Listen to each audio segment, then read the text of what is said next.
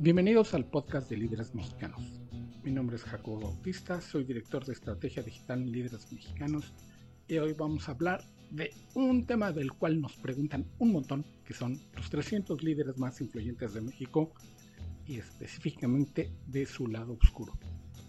Hace ya un par de años escribí un artículo que se llama El lado oscuro de los 300, lo pueden buscar en líderesmexicanos.com, que más o menos lo que vamos a platicar en este podcast con alguna triste actualización. Pero primero lo primero, que es cómo es que hacemos en líderes la lista de los 300 líderes más influyentes de México, lista que se publica desde el año 2001 y hasta este año, en julio, todos los julios sale una revista pues no especial, es nuestro número de julio y está dedicada casi toda a la lista de los 300 líderes más influyentes de México que vienen en formatos de fichas, vienen ordenados alfabéticamente, muchas veces en los medios que nos hacen el favor de publicar algo de la lista, que tal o cual líder está en el número tal o avanzó tales lugares o reclaman algunos usuarios de redes sociales que cómo es posible que fulano de tal esté en el número 120 y mengano de tal, que se les hace menos, está en el 2. No, están ordenados por orden alfabético. Eso sí, no hacemos, no hacemos rankings líderes mexicanos para estar claros. Este es simplemente una lista. La, la influencia es una cosa muy, muy difícil de, de medir cuantitativamente. Entonces, lo siguiente es el método, cómo le hacemos para elegir a los 300 líderes más influyentes de México, que vale la pena decirlo, no los elegimos, sino hacemos la investigación para ver quiénes son. Nosotros nada más damos fe de la influencia. Nadie es influyente por aparecer en la lista, sino porque son influyentes, aparecen en la lista. Y la lista se hace desde principios de año, quizá en enero no, pero a partir de febrero, liderados por el presidente de la revista Líderes Mexicanos, quien es Raúl Ferráez, se hace una serie de, pues tratan de ser presenciales, pero bueno, con los medios electrónicos. Ahorita se puede mucho hacer incluso por mail, llamadas por Zoom, llamadas por teléfono, intercambio de correos electrónicos y no sé qué otras tantos por WhatsApp, no sé. La cosa es que hay un comité editorial que no lo es tanto, van variando las personalidades, aunque sé que hay algunas que han estado presentes y es totalmente confidencial quiénes son y es totalmente confidencial qué nos dijeron. La cosa es que nos reunimos con estos líderes, muchos de los cuales son parte de la lista de los 300. Otros no son parte de la lista, pero son estudiosos, saben perfectamente de la categoría en la que les preguntamos, para la cual nos acercamos, porque no hay un personaje al que consultemos toda, toda la lista con ellos. La lista está dividida en categorías. Son 13 categorías y a partir de ahí se arma la lista. Es ciencia, cultura, deporte, empresarios, espectáculos, líderes de opinión, medios, organizaciones civiles, poder ejecutivo, poder judicial, poder legislativo, política y profesionales. En estos ámbitos hay obviamente unas categorías más pequeñas que otra, deportes, cultura, ciencias son más chiquitas, espectáculos también, pero empresarios, por ejemplo, es una lista muy, muy grande. Son ochenta y tantos. Y van variando poquito año con año. Incluso hay años en los que decimos, bueno, pues no hay tantos políticos que este, nos hayan mencionado este año, entonces vamos a hacer más chica la categoría de política y en cambio en cultura, wow, fue un boom en ese año y aumentamos un par de lugares. Cultura o dependiendo de, del año, los números, los sitios que le dedicamos a cada categoría, que eso sí varían muy poquito. Entonces, por ejemplo, en la categoría de ciencia nos acercamos ya sea con los directores de grandes hospitales o instituciones o rectores que dirigen universidades muy, muy grandes, muy influyentes y a científicos que, gracias a Dios, tenemos contactos con muchos de los grandes científicos en México, miembros del Colegio Nacional, por mencionar solamente una organización, y ellos nos dicen, no, pues este año quien está haciendo cosas no nada más en la ciencia, sino influenciando también en políticas públicas, cambios a favor de la ciencia, está lo cual. Lo mismo, por ejemplo, en deportes, vamos con comentaristas, con las autoridades de los centros deportivos en México y ellos nos dicen, no saben qué deportista cada que hace algo influye mucho en, no nada más en los medios, sino en patrocinadores, en los venues, y se va armando una lista. Al final, pues, no sé, depende también la categoría, el número de personas con las que se habla, y terminamos con una lista grandísima, grandísima de nombres. Y de esta lista grandísima de nombres, simplemente a quienes mencionaron más quienes mencionaron menos, esos si una o dos personas nada más las mencionadas, generalmente esa gente no entra en la lista de los 300 y a los que más mencionaron, pues ellos empiezan a conformar la lista de los 300 que, insisto, está ordenada alfabéticamente. Es así, a grosso modo, como, como se confecciona esta lista que, híjole, es la guía por excelencia del liderazgo en México otra cosa que es muy importante mencionar y que es el tema de este podcast es que no es una lista de medallas, no es una lista de los líderes más queridos, ni siquiera de los líderes más admirados, sino los líderes más influyentes. Y a lo que vamos en un ratito es a cómo se utiliza esa influencia, pues es responsabilidad de cada uno de los 300, porque sí, hay gente cuestionable moralmente y e, éticamente como ha construido su influencia o en qué la usa, pero lo que no podemos cuestionar, lo que no se cuestiona cuando una persona está en la lista es la influencia. Ese es el sine qua non de los líderes que aparecen en esta lista. Y entonces, pues sí, terminamos con una lista que cuando la publicamos en julio, y empezamos a recorrer los nombres en redes sociales, nos cuestionan muchísimo. ¿Cómo es posible que este tal por cual esté en la lista porque les cae mal? ¿O cómo es posible que esta otra esté en la lista porque la odian, porque salieron algunos trapos al sol que no le gustaría, casos generalmente de corrupción, porque así es este país? Y nosotros decimos, bueno, pero es influyente. Y híjole, y en eso se nos ha ido y en eso, pues es que hemos terminado con este artículo que precisamente este tipo de comentarios me llevó a escribir este artículo que se llama El lado oscuro de los 300. No recuerdo bien por qué caso fue. Solo recuerdo el primer caso de los 300 que el estar en la lista de los 300 te garantiza muchas cosas en la vida, como ser influyente. Eso es antes de aparecer en la lista, obviamente pero garantiza que esa persona es muy influyente, luego entonces tiene mucho poder. Cómo lo usan es, insisto, responsabilidad de cada uno.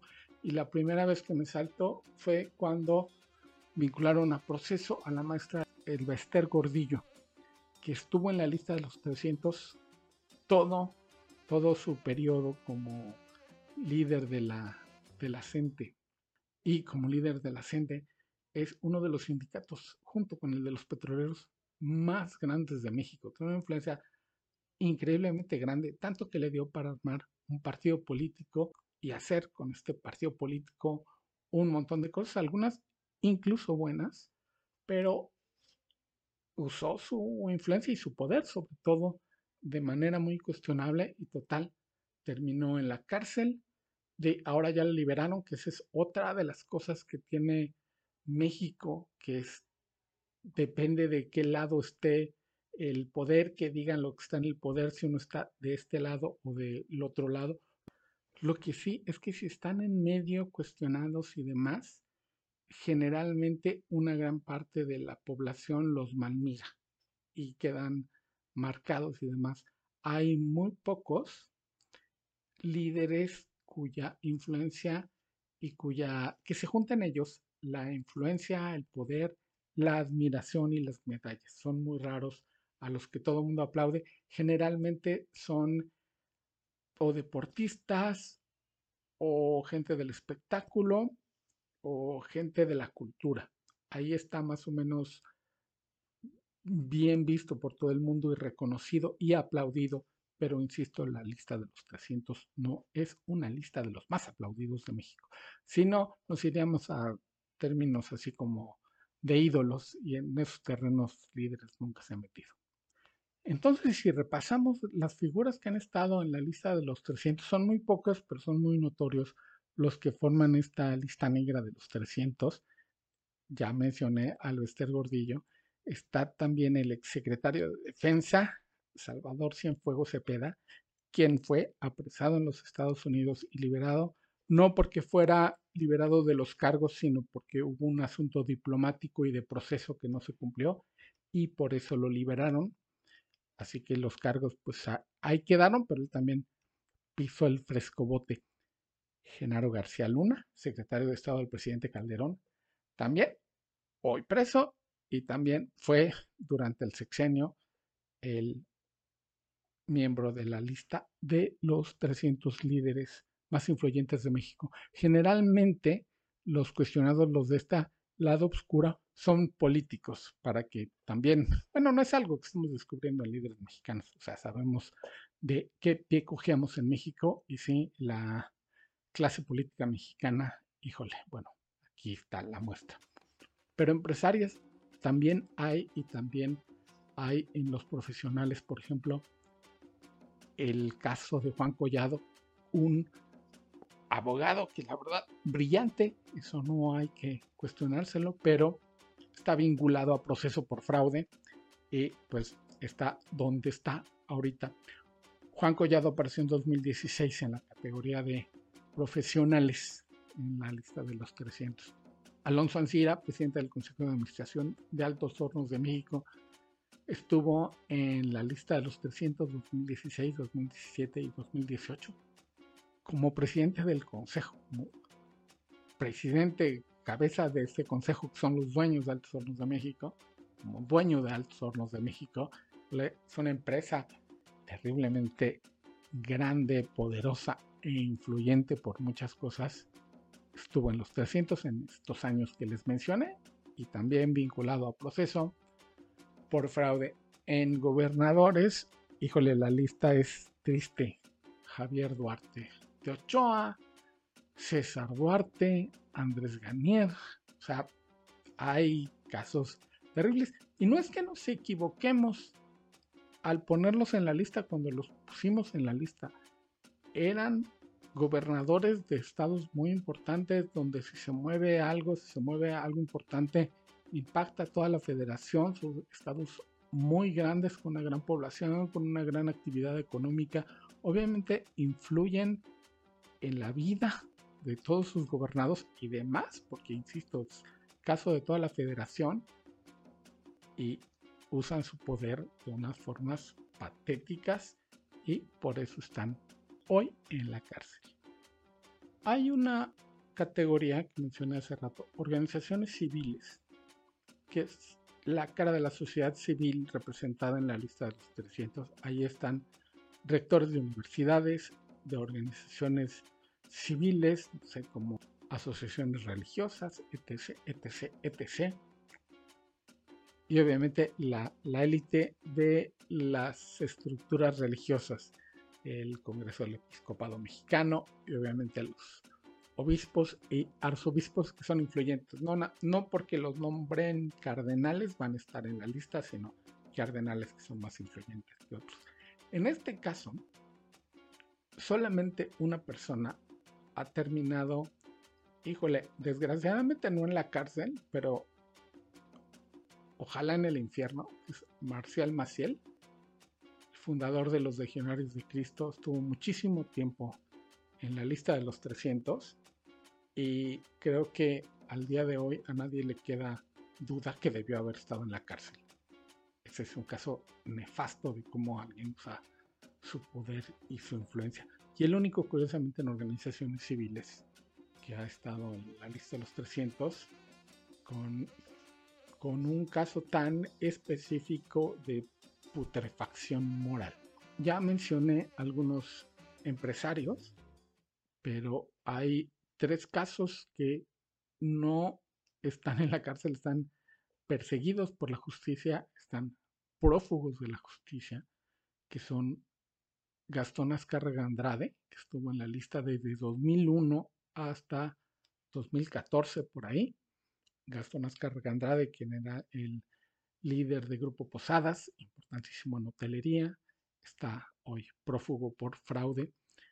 Guillermo Álvarez, otro líder de la cooperativa Cruz Azul, también estuvo muchísimo tiempo en la lista de los 300 por liderar la cementera, que es una cooperativa de la que copó el líder absoluto y hoy es prófugo de la justicia por los manejos que hizo dentro de la cooperativa. Está también Miguel Alman Magnani, quien era el líder de Interjet, hoy también prófugo de la justicia con ficha roja de Interpol y demás. Fue parte de la lista de los 300 y hoy es prófugo de la justicia si pusiéramos en la balanza, obviamente, de todos los que han salido en la lista de los 300 de 2001 a 2021, en esos 20 años, es abrumador la gente, incluso que ha repetido, son como veintitantos, que ha repetido del 2001 a 2021, que han estado 20 años en la lista, a estos pocos que mencioné.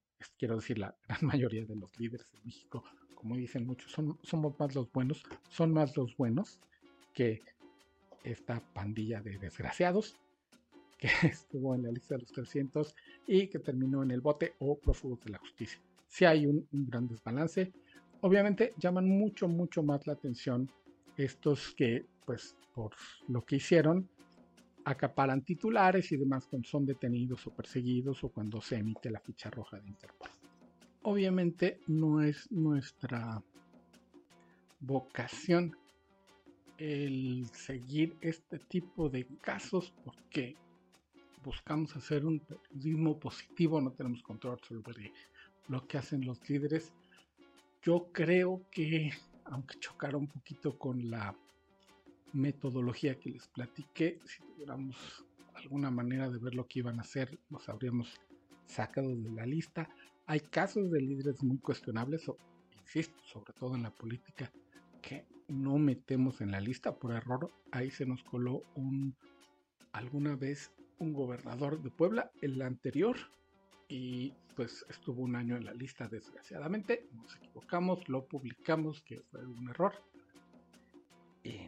Pero bueno, nuestro caso, insisto, es hacer un periodismo positivo, reconocer estos liderazgos, y muchas veces los líderes pues no responden a la responsabilidad que tienen, no de tanto de estar en la lista, es lo de menos, sino de la manera en que ejercen este liderazgo que estaba ahí desde antes que nosotros lo pongamos en la lista en tinta y en papel, lo cual es una desgracia y desgraciadamente cada vez hay más ahora nos tenemos que fijar más en eso y lo decía con la metodología, pero si nos dicen que son influyentes, eso es en realidad lo que estamos buscando, la calidad moral.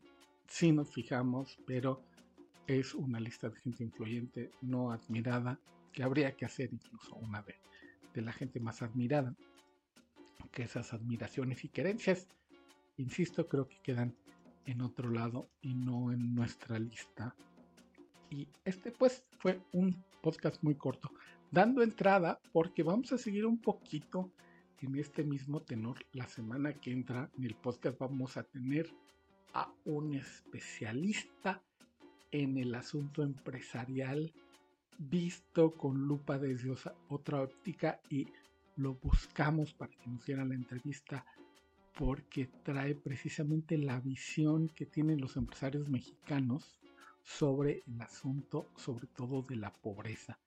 ¿Qué tan conscientes están de el problema tan grande que tenemos en México acerca de la pobreza?